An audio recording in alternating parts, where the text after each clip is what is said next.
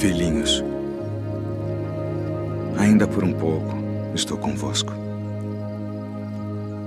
Um novo mandamento vos dou: que vos ameis uns aos outros como eu vos amei a vós, que também vós uns aos outros vos ameis. Nisto todos conhecerão que sois meus discípulos, se vos amardes uns aos outros. Bem, queridos, aqui estamos de volta né, para estar compartilhando aí um, um assunto muito importante para você que já está vinculado na igreja, né, você que já vive a vida do corpo, você que entendeu a importância de formar corpo, de estar bem vinculado né, com relacionamentos fortes e resistentes entre os irmãos. Né, é um assunto que já está escrito há muito tempo, um estudozinho que a gente vem falando muito, que eu faço questão de deixar gravado. E nós vamos gravar hoje em quatro vídeos diferentes, quatro pequenos vídeos, vídeos menores, tá? Mas que você possa ter na sua plenitude todo sobre esse assunto, relação entre os irmãos. Juntas e ligamentos, que a gente tanto fala, né? relacionamentos fortes e resistentes entre os irmãos. Então vamos falar sobre essa questão da relação entre os irmãos, o dia a dia de cada um. E nós sabemos, né, qual o propósito eterno de Deus, né? Ter uma família de muitos filhos semelhantes a Jesus, né? A gente conhece bem isso, tá mais do que né, na mente e no coração de todos vocês. Deus quer o quê? Deus quer uma família. Então nós somos a família de Deus. Né? Por que, que nós somos uma família? Né? Será que precisamos ter todos o mesmo sobrenome? Né? Isso que vai definir se somos uma família? Será que é porque todos temos que morar numa mesma casa para sermos uma família? Né? Por que, que nós chamamos uns aos outros de irmãos? Né? Então, vamos começar a falar sobre esse assunto tá, que é de tremenda importância para o dia a dia da igreja. Família, queridos, é relacionamento. Tá? O que, que nós queremos enfatizar hoje aqui é quando falamos das pessoas que vivemos como família, tá? não é essas coisas de cima que nós falamos. Certamente que não. Certamente estamos falando de quê? De maneira de como nós nos relacionamos. A nossa vida como família se expressa nos nossos relacionamentos. Então, existem muitos conceitos hoje em dia né, diferentes sobre a família. Né? Existem pessoas que nem conseguem mais perceber o sentido da família. Esse é o mundo que a gente está vivendo. O verdadeiro espírito da família tem se perdido. Muitos não creem mais na família. Né? Para muitos, a família é uma instituição falida. Muitos não acreditam mais em família. Acham que família é um conceito ultrapassado. Que cada um deve viver sua vida independente dos outros. É isso que essa nova geração tem aprendido e é dessa maneira que a gente está vendo as pessoas quererem colocar na nossa mente tá, conceitos totalmente anticristãos sobre essa questão da família. Agora, nós, amados, somos os que creem ainda né, na família como o projeto de Deus, uma instituição que Deus né, trouxe para nós antes da queda do mundo, do, do, do homem. Tá? Então, nós cremos na família. Mas para nós não deve ser assim, né? como o mundo está falando. Afinal, Deus não desistiu do seu propósito com a queda do homem. Ele terá uma família de muitos filhos semelhantes a Jesus. Então, quer eu creia ou quer que eu deixe de crer, tá? quer que eu coopere ou quer que eu deixe de cooperar, tá? quer que eu me inclua ou não, Deus vai cumprir com o seu propósito. Amém, amados? Então, como é que foi no princípio? Como é como os que creram né, viveram isso? Está né? Tá lá em Atos 2, 42 a 47. E perseveravam na doutrina dos apóstolos na comunhão, no partir do pão e nas orações. Em cada alma havia temor, e muitos prodígios e sinais eram feitos por intermédio dos apóstolos. Todos os que creram estavam juntos e tinham tudo em comum vendiam as suas propriedades e bens, distribuindo o produto entre todos, à medida que alguém tinha necessidade. Diariamente perseveravam unânimes no templo, partiam pão de casa em casa e tomavam as suas refeições com alegria e singeleza de coração, louvando a Deus e contando com a simpatia de todo o povo. Essa foi a realidade vivida pelos nossos irmãos do primeiro século, né? a famosa igreja primitiva. Tá? Eles viveram isso de uma forma muito intensa. Eles entenderam que seguir a Cristo implicava não só em um relacionamento com Deus, mas também no relacionamento com todos os irmãos tinham tudo em comum, a mesma fé, o mesmo Senhor, o mesmo Espírito, o mesmo Pai, uma mesma esperança, além de ser um só corpo, uma só igreja, uma só comunidade, uma só família. Né? Leia isso lá em Efésios 4, versículo 4 a 6. Ser igreja, amados, é ser família. Né? Para eles, ser igreja era ser família. É ser família era relacionar-se com os irmãos. Um discípulo não pode pensar em viver somente para si. Ele entendia que, uma vez incluído na família de Deus, ele deveria viver para Deus e para os irmãos. Essa é a nossa vida hoje. Né? Então, estamos falando de comunhão. Né? A famosa palavrinha grega lá, koinonia. Quantos não gostam de falar sobre koinonia, né? Ela aparece no Novo Testamento, lá em português, né, traduzido comunhão, significa ser participante de algo indivisível, inseparável. Tá? Esse é o princípio que o Senhor traz para nós sobre essa questão da comunhão. Então, quando a gente lê a palavra de Deus, tá? nós, podemos, nós podemos compreender bem esse, esse o espírito, né? o significado prático dessa palavra coinonia, que é o que o Senhor tem para nós, formar corpo através da comunhão, através dos relacionamentos. Amém, amados? Então, como é que nós temos que expressar essa realidade?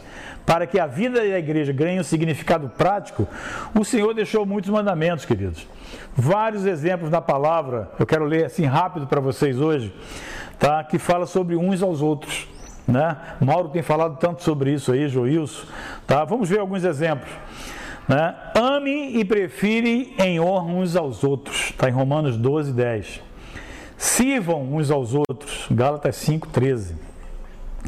Submetam uns aos outros. Efésios 5, 21. Suportem e perdoem uns aos outros. Colossenses 3, 13. Instruam e aconselhem-se uns aos outros. Tá? Colossenses 3, 16 confessem seus pecados e orem uns pelos outros. Tiago 5,16. Hospedem uns aos outros, sem reclamação. 1 Pedro 4,9. Exortem-se e edifiquem-se uns aos outros. 1 Tessalonicenses 5,11. Levem as cargas uns dos outros. Gálatas 6,2 Lavem os pés uns dos outros. João 13, 14. Não falem mal uns dos outros. Opa! Tiago 4, 11.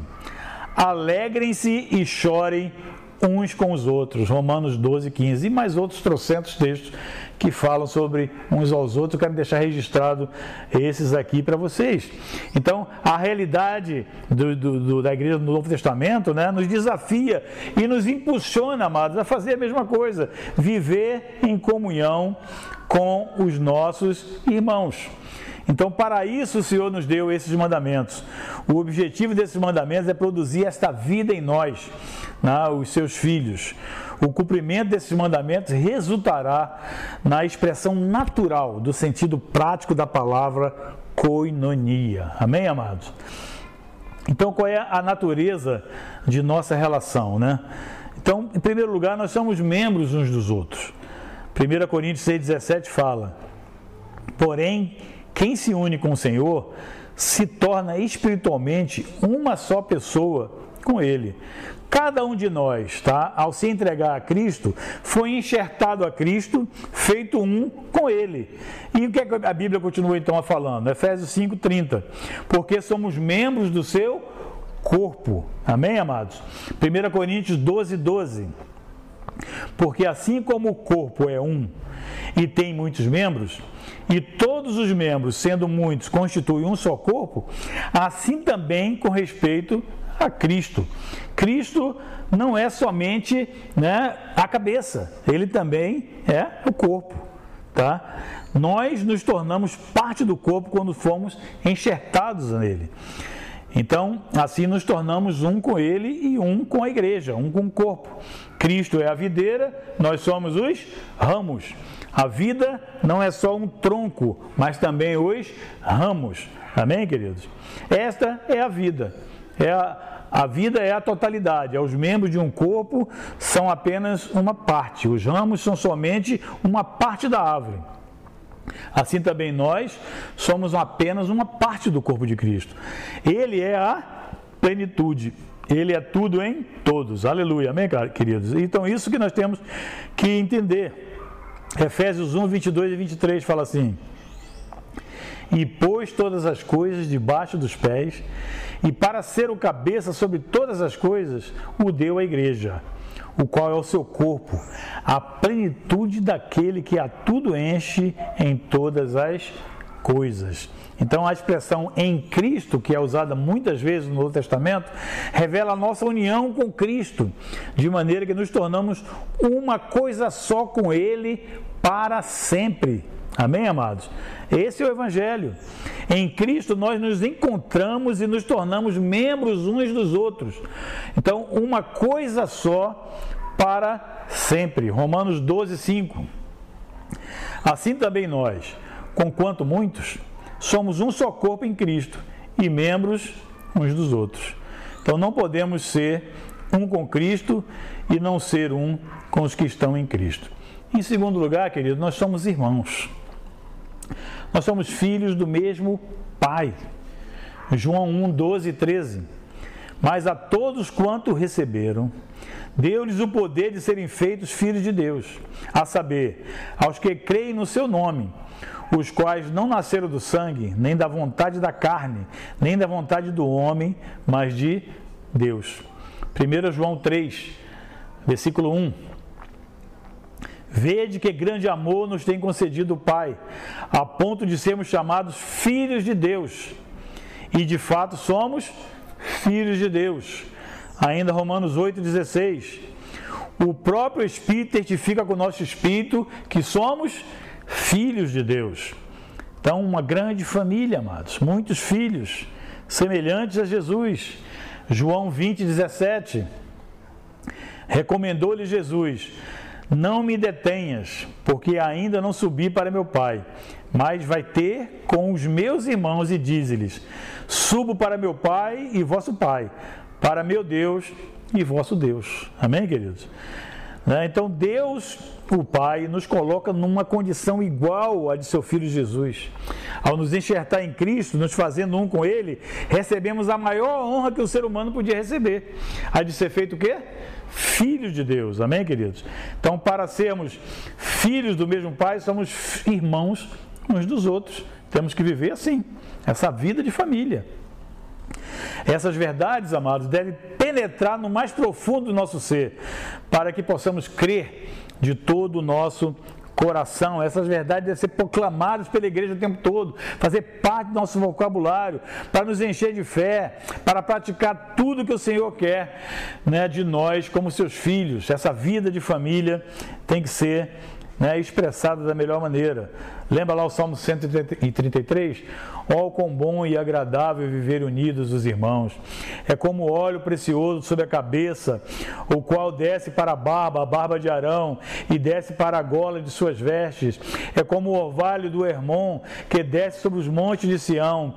Ali ordena o Senhor a sua bênção e a vida para sempre. Amém, amados? Então, é disso que o Senhor está nos falando. Tá? Duas promessas fala aqui: a bênção e a vida para sempre. Relacionamento entre irmãos. Ficamos aqui nessa primeira parte. Somos quatro vídeos sobre esse assunto, tá? Que nós vamos falar. Terminamos por aqui e continuamos então com o vídeo 2 e depois o 3 e o 4. Grande abraço a todos.